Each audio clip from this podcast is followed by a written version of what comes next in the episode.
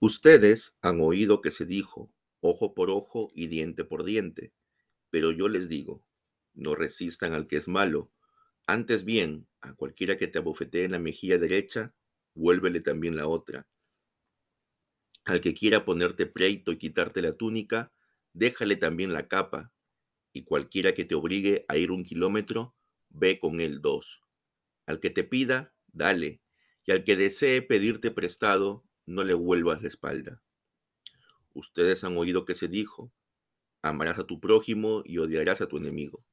Pero yo les digo, amen a sus enemigos y oren por los que los persiguen, para que ustedes sean hijos de su Padre que está en los cielos, porque Él hace salir su sol sobre malos y buenos, y llover sobre justos e injustos. Porque si ustedes aman a los que los aman, ¿qué recompensa tienen? ¿No hacen también lo mismo los recaudadores de impuestos? Y si saludan solamente a sus hermanos, ¿qué hacen más que otros? ¿No hacen también lo mismo los gentiles? Por tanto, sean ustedes perfectos, como su Padre Celestial es perfecto. Amén. ¿Cómo no debemos hacer falsos argumentos? ¿Cómo no debemos también eh, despreciar o rebajar la dignidad de nuestra esposa. Entonces, hay muchas cosas que nos habla el Sermón de la Montaña. Y ahora habla acerca de la venganza. La venganza es algo tan antiguo como la humanidad misma. ¿Por qué? Porque siempre ha habido asesinatos, robos, mentiras. Entonces, cuando una persona sufre un vejamen, sufre una humillación de otro, ¿cuál es su actitud? ¿Cuál es la actitud natural de esa persona? ¿Qué es lo que dice normalmente? Dios, te doy gracias por esto que he sufrido. ¿Cuál es su actitud? La actitud de esta persona es, ah, así que me has hecho esto, ya vas a ver, ¿no? Me las vas a pagar. La mayoría de las personas dicen esto. Y quizás varios de nosotros hemos dicho esto en algún momento. Entonces, el Señor conoce la naturaleza humana, conoce cómo el ser humano reacciona ante distintas circunstancias. Y es muy normal que pueda anidar en nosotros un sentimiento de venganza, ¿no? Por eso es que vemos tantos sicarios, ¿verdad? Tantos ajustes de cuentas. Esto no es otra cosa que venganzas, ¿verdad? Entonces, es natural para el hombre que no ha sido regenerado por el Espíritu Santo tener un sentimiento de venganza. Pero, ¿qué es lo que nos dice el Señor a nosotros? Cuando los judíos tenían la ley, ellos en Éxodo 21-24 habían leído de que era ojo por ojo, diente por diente, mano por mano, pie por pie, quemadura por quemadura. ¿Por qué? ¿Cuál era el espíritu de esa ley? ¿Por qué en la ley decía esto? Porque antes de que se diera la ley, no había una proporcionalidad en la venganza. Entonces, por ejemplo, si venía alguien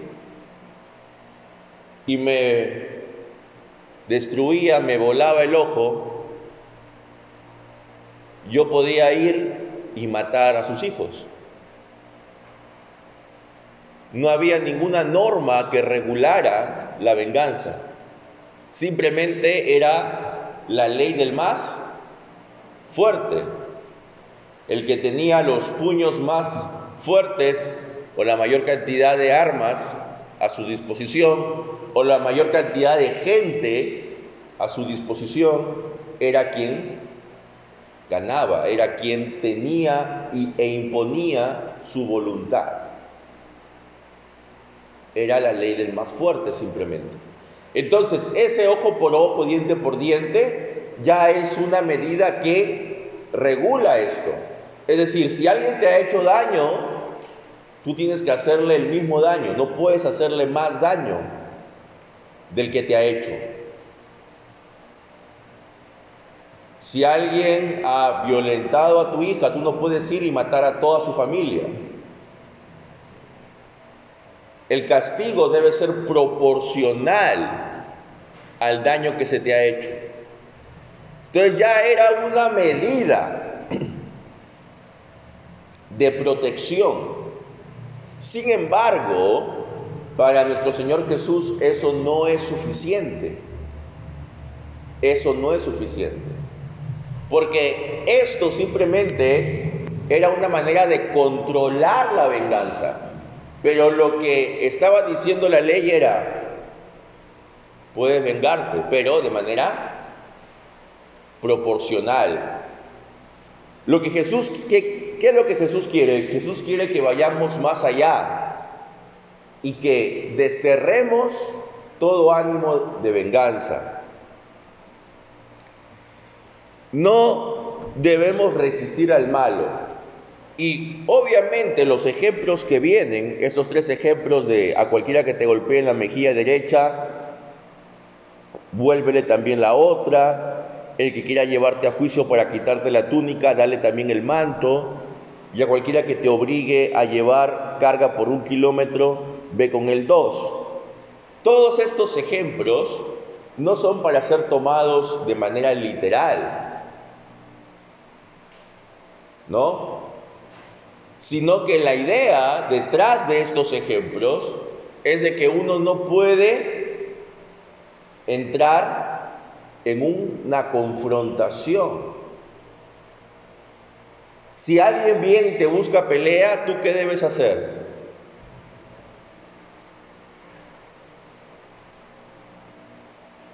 Como dicen los jóvenes, ¿no? Si alguien te arma la bronca, ¿qué debes hacer?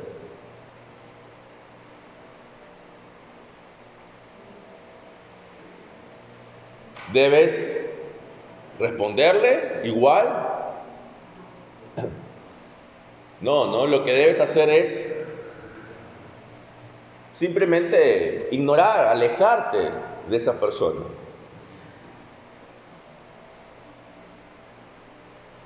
No puedes responder, salvo que esa respuesta proteja la vida de alguien. Pero si no, no debes responder. Si alguien te empieza a insultar, ya, que hable, déjalo que hable. No podemos ir al ataque, a la confrontación. Eso significa. No podemos caer en, en el juego de las personas que buscan la pelea. Como dice en otra parte el apóstol Pablo, ¿no?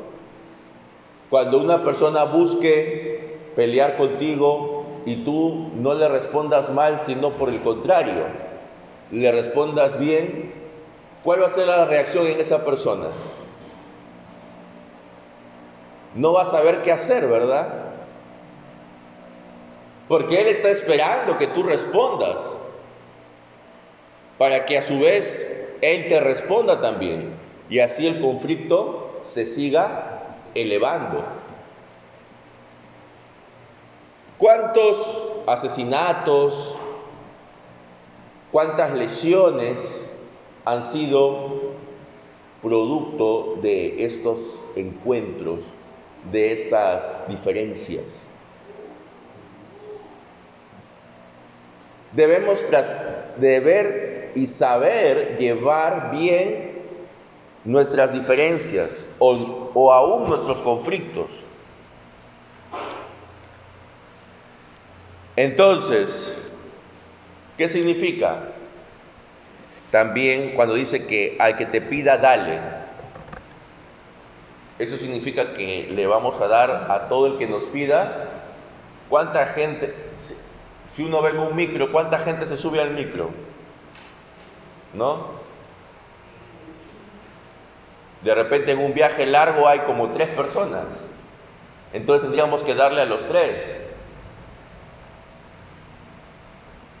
No, tampoco debemos tomarlo literalmente, no significa que debemos darle a, todos y a cada uno que nos pide, pero sí que tenemos que saber dar. Tenemos que ser generosos con nuestros recursos. A veces hay personas que prefieren botar su ropa, botar su comida antes que darla a quienes más lo necesiten. prefieren botarla a la basura. Y eso es absurdo, ¿verdad? ¿Por qué? Porque si tú puedes bendecir a otro con algo que a ti te ha costado, ¿cuál es el problema? Si a ti no te va a afectar ya, porque es algo que tú ya no vas a usar o es algo que tú ya no vas a consumir.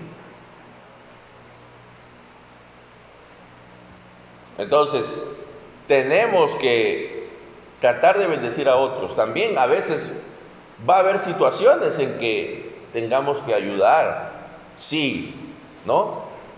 A gente que realmente lo necesita y que no tiene forma de recibir otro tipo de ayuda o que la necesidad que tiene es tan grande que no le va a alcanzar con lo que él tiene.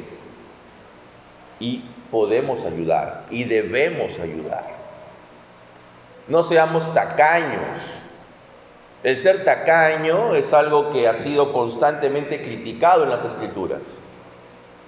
El ávaro, aquel que no es capaz de dar, aunque sea una pequeña parte de sus bienes o de su dinero, para ayudar a otros. El ávaro es una persona que está reflejada en las escrituras como alguien que no entiende realmente el carácter de Dios. ¿Por qué? Porque Dios, por el contrario, es puro desprendimiento. ¿Acaso Cristo no se despojó de su gloria celestial para venir a la tierra? Y entonces nosotros no somos capaces de despojarnos, aunque sea de algunas cositas. Entonces tenemos que ser solidarios, pero solidarios implica tener también responsabilidad. Tenemos que saber a quién darle, ¿verdad? Porque si le vamos a dar plata a un drogadicto, ¿qué es lo que va a pasar? Lo más probable es que se lo va a gastar en la droga. Entonces tenemos que saber cómo ayudar a las personas. No significa que no lo ayudemos, sino que hay que darle de repente algo que le va a ser, provechoso en ese momento y no algo que de repente lo va a usar para su propia destrucción. Entonces tenemos que ser prudentes en saber cómo ayudar. Pero que tenemos que ayudar, eso de todas maneras. Tenemos que ayudar. Y Siguiendo en esa misma línea, Jesús trata de corregir una idea que era común en la gente y especialmente en los fariseos. Durante todo el ministerio de Jesús, ¿quiénes fueron los primeros que fueron atacados? Los fariseos, ¿verdad? ¿Por qué? Porque los fariseos eran un grupo de gente que ellos se jactaban de cumplir con todas las normas de la ley. Y aquellos que no cumplían con las normas, ¿qué pasaba? Ellos los excluían, los marginaban. Entonces, para ellos solamente un judío y un judío devoto era su prójimo. Los demás no eran prójimos realmente. ¿Por qué? Porque no guardaban la ley. Entonces, los maestros de la ley, en Levítico 19, 18, donde dice, que debemos amar a nuestro prójimo, ellos habían agregado un comentario, un comentario que no está en la ley. Y ellos dicen, y deberías aborrecer a tu enemigo. Ese comentario no estaba en la ley. Pero ¿por qué ellos pusieron eso? Para convalidar la idea de que no cualquier persona es mi prójimo. Sin embargo, Jesús dice, esto que han hecho está mal. Porque la idea del, del texto que ha sido inspirado es de que cualquier persona es nuestro prójimo, aún nuestros enemigos. Y dice, debemos amar a nuestros enemigos y orar por los que nos persiguen. Pero ¿cómo podemos amar a nuestros enemigos? Ahora, en primer lugar, ¿por qué nosotros tendríamos enemigos? ¿No? Bueno, la palabra de Dios nos dice de que debemos tratar de estar bien en la medida de lo posible con todos. Pero es cierto que hay personas que quizás por nuestra propia convicción religiosa pueda hacer que, sean nuestros enemigos. Porque no les gusta la manera en que nosotros vivimos, no les gusta cómo vivimos nuestra fe. ¿no? Pero ¿qué hacer con ellos? Debemos amarlos, no entrar en la confrontación. Nuevamente, se repite lo que había dicho en los versículos anteriores. A veces el cristiano toma un rumbo equivocado. ¿No? Está bien, debemos denunciar el mal. Y esto lo va a decir dentro de un ratito el texto. Debemos denunciar el mal. Debemos ser claros en contra del pecado. En eso no hay, digamos, dudas. Pero a veces nosotros vamos y atacamos a las personas y nos burlamos de ellas. Y buscamos de alguna manera marginarlas, ¿verdad? Una cosa es que tú le compartas el Evangelio a una persona que está llevando una vida incorrecta y otra cosa es que tú lo empieces a insultar y a burlarte de esa persona. Eso es muy diferente.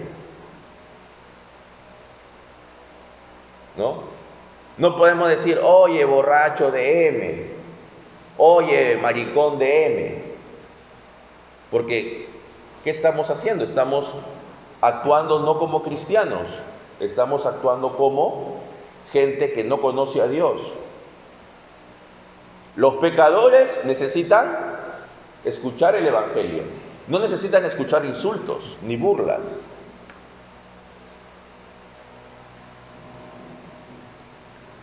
Necesitan escuchar el Evangelio.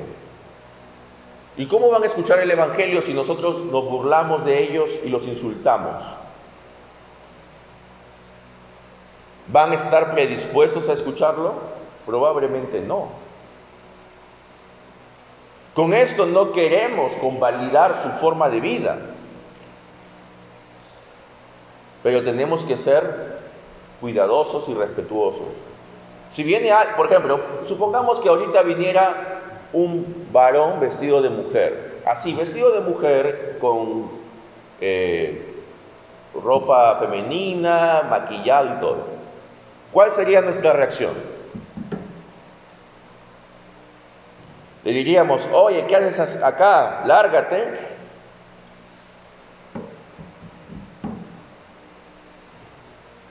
¿Qué le diríamos? Te vas a ir al infierno, desgraciado. ¿Cómo actúas de esa forma?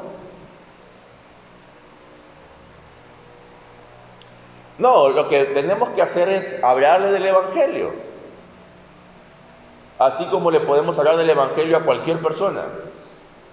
Tenemos que hablarle del Evangelio. Y hablarle del Evangelio no es en primer lugar condenarlo, sino es sí decirle que es un pecador, y que necesita arrepentirse y que el Espíritu Santo va a renovarlo, no nosotros. Y que así como Él necesita ser renovado, así también nosotros necesitamos ser renovados. Porque de repente su pecado de Él es más notorio, ¿verdad? En su transvestismo.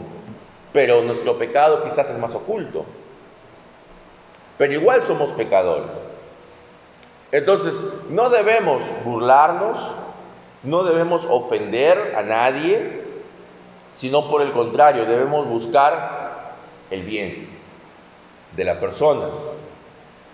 Y al buscar el bien de la persona, estamos imitando a Dios, que da sus bendiciones sobre todos. Él hace que el sol salga aún sobre los ateos, aún sobre los que no creen en Él, aún sobre los que lo maldicen. Él reparte sus bendiciones a todos por igual. Entonces, por ejemplo, si aquí hiciéramos algún evento de ayuda, no podemos decir, ah, no, tú no entras porque tú eres eh, sospechoso de hacer algo contra nosotros. No, tienen que entrar todos. Tenemos que mostrar un espíritu de apertura, de generosidad. Porque si solo amamos a los que nos aman, ¿acaso no hacen lo mismo los que recaudan impuestos? Los que recaudaban impuestos eran vistos como la peor escoria. ¿Por qué? Porque eran traidores a su pueblo. Entonces, siempre cuando hablan del que recauda impuestos, el publicano es la, digamos, la persona peor vista en la sociedad. Entonces dicen, aún esta gente ama a los que le aman. Cualquier persona ama a los que le aman. ¿Dónde está el mérito en eso? Cualquier persona trata bien a quienes le han tratado bien. ¿Dónde está el mérito en eso? Nada. ¿No? O si solamente saludamos a nuestros hermanos, ¿qué estamos haciendo de más? ¿Acaso los gentiles no hacen lo mismo, aquellos que no eran parte del pueblo de Dios? ¿Por qué dice esto Jesús?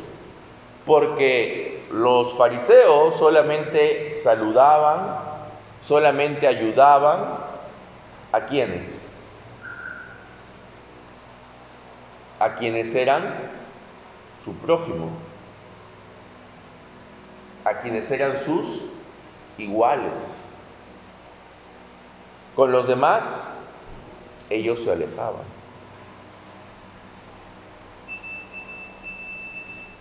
Entonces, nosotros no podemos hacer esto. Tenemos que buscar la apertura para todos. Sean pues ustedes perfectos como su Padre que está en los cielos es perfecto. Y eso también estaba ya en Levítico 19.2. Debemos ser perfectos como Dios es perfecto.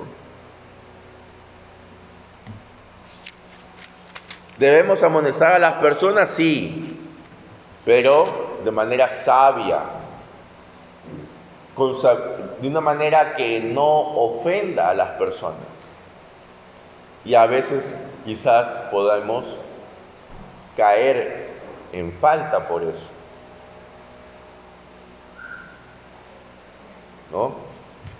Si vamos a criticar a alguien,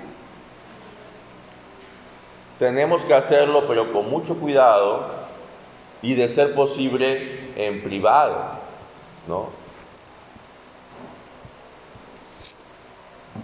Porque si lo hacemos en público, muchas veces la reacción que vamos a tener es contraria a lo que deseamos. Porque si nosotros amamos a alguien, y acá dice que debemos amar a incluso a nuestros enemigos, entonces debemos procurar lo mejor para esa persona. Y sí, a veces es necesario amonestar, pero de una manera tal que no pongamos una carga sobre esa persona o no la señalemos, ¿no? Como la más pecadora. ¿Cuántas personas de repente se han alejado de la iglesia? Hablo de la iglesia no solamente de aquí, en sentido general, o no quieren acercarse a la iglesia porque consideran que nosotros somos muy juzgadores, que nosotros señalamos sus pecados. Entonces, nosotros lo que tenemos que hacer es predicarles el Evangelio. Que sea el Evangelio el que los redarguya, el que los remueva en sus entrañas. Nosotros no tenemos ese poder pero la palabra de Dios sí. Entonces, cuando venga alguien, nosotros no podemos alejarnos de esta persona, aun cuando nos, aun cuando nos cause cierta repulsión. No podemos alejarnos, sino buscar que esa persona se integre y sea parte de nuestra comunidad. Entonces, hermanos, ¿cuánto tenemos que aprender de este sermón, verdad? ¿Estamos cumpliendo con esto en nuestra vida? ¿Estamos amando aún a aquellos que hablan mal de nosotros? Es difícil, ¿verdad? Estamos queriendo lo mejor aún para quienes desean nuestro mal. Es difícil. Es difícil porque el ser humano busca siempre rodearse de quienes están de su lado. Y por eso es que en la primera carta de los Corintios ya nos habla de estas divisiones en la iglesia. ¿No? Siempre formando grupos de afinidad. Ahora, por supuesto, es cierto de que en cualquier grupo uno va a tener más afinidad con unos que con otros, y eso es algo natural. Y no tenemos por qué eh, esconderlo. Pero eso no significa de que no podamos apreciar los dones de, de otros. Eso no significa que no podamos trabajar con todos. Si viene alguien y dice, no, yo solamente voy a trabajar con este grupo, porque este grupo es el que, digamos, me hace caso, con los demás, ya, que hagan lo que quieran. Si alguien actúa de esa forma, no está aplicando lo que nos dice nuestro Señor. Debemos procurar trabajar con todos. Ahora, por supuesto, si ya hay personas que no desean trabajar, a nadie se le puede obligar. Pero debemos buscar la unión con todos. Porque la iglesia es un cuerpo. No solamente son cuatro o cinco, son todos los que forman la iglesia. No debemos tener este espíritu de, digamos, sectarismo dentro de la iglesia. No, yo solo me junto con este grupito nada más. Y podemos poner incluso excusas válidas, ¿no? No, es que los, los otros no adoran a Dios como debe ser. Es que los otros eh, tienen una visión distorsionada del Evangelio. Pero ¿Cuál es el problema con eso? El problema es que si nosotros nos alejamos, ¿quién les va, si creemos que ellos tienen una visión distorsionada o que adoran de forma incorrecta, entonces ¿cómo alguien les va a enseñar lo correcto si es que nos alejamos de ellos?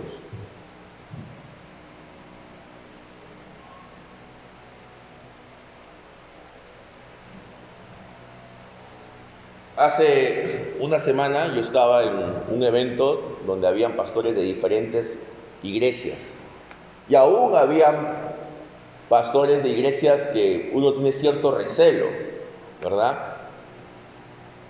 Y entonces, pero cuando uno conversa con ellos, a veces se puede dar cuenta que puede uno hacer generalizaciones. También se puede dar cuenta de que a veces esas personas son personas sinceras y que están allí a veces quizás por falta de información. Y que cuando uno les explica ciertas cosas, ellos prestan mucha atención, tienen interés en aprender. Entonces, en lugar de decir, ah, no, yo no me junto con este pastor porque este pastor viene de la iglesia tal, que son, eh, creen en cosas que no son correctas. En lugar de tener esa actitud, ¿por qué mejor no conversar con él? Y no enseñarle la verdad. Él ya conoce la verdad, pero quizás no a profundidad. Y quién sabe si de repente ese pastor más adelante pueda tener un mejor conocimiento y quizás pueda llevar a su iglesia a un cambio positivo. Pero si nos alejamos de él y lo estigmatizamos diciendo, no, con él no me junto, entonces, ¿qué voy a provocar? ¿Qué, mejoría voy a provocar en él y en la gente que él dirige? Nada. Al contrario, ellos se van a endurecer en sus ideas porque van a decir, ah, ya, mira, cómo Él nos trata, cómo Él nos margina.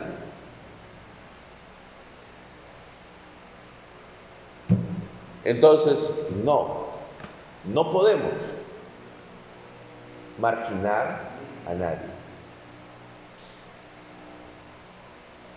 Y si hay algo que tengamos que decirle a esa persona, buscar el momento adecuado, el lugar adecuado y decirle, hermano o pastor, etcétera, mira, tú has dicho esto y yo considero que esto no está bien por tal y tal y tal motivo.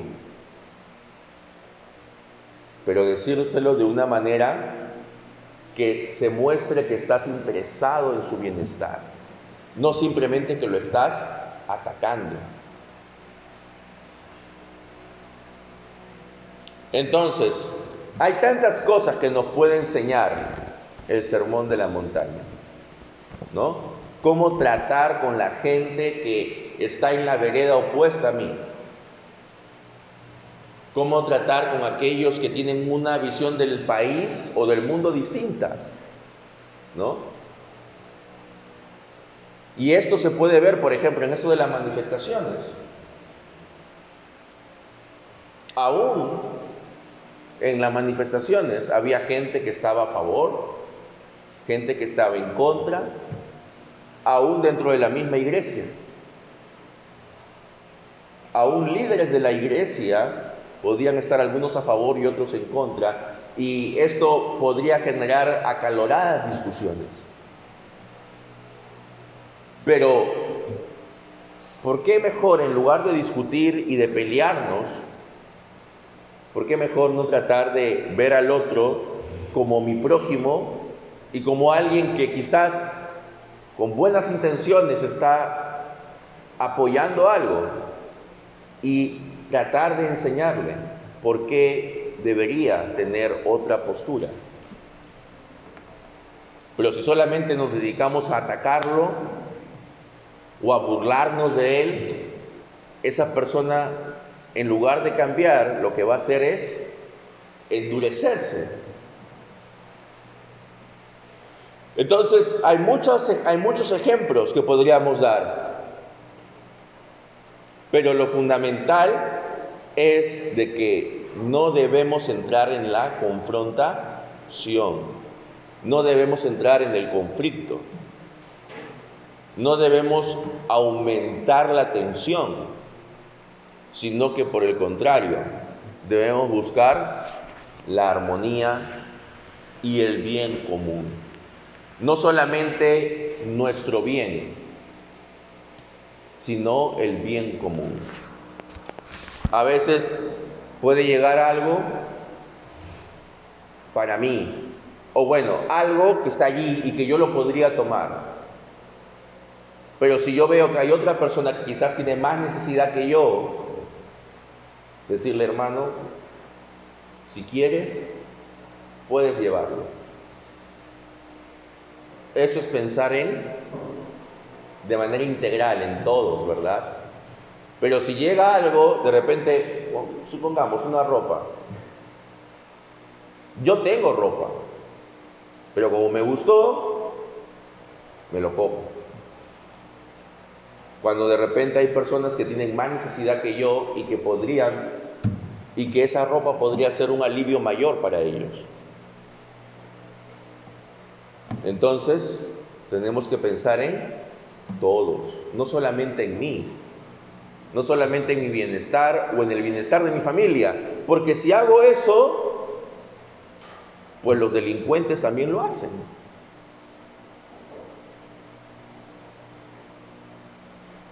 Tenemos que ir más allá.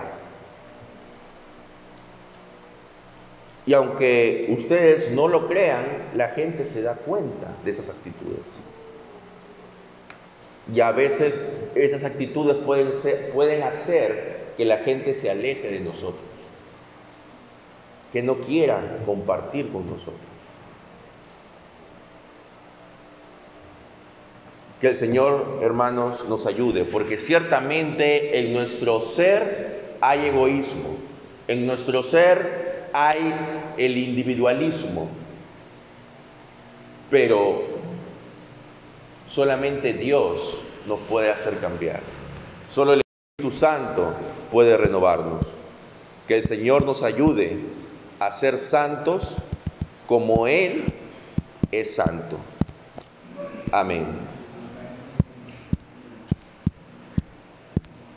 Pongámonos de pie, hermanos.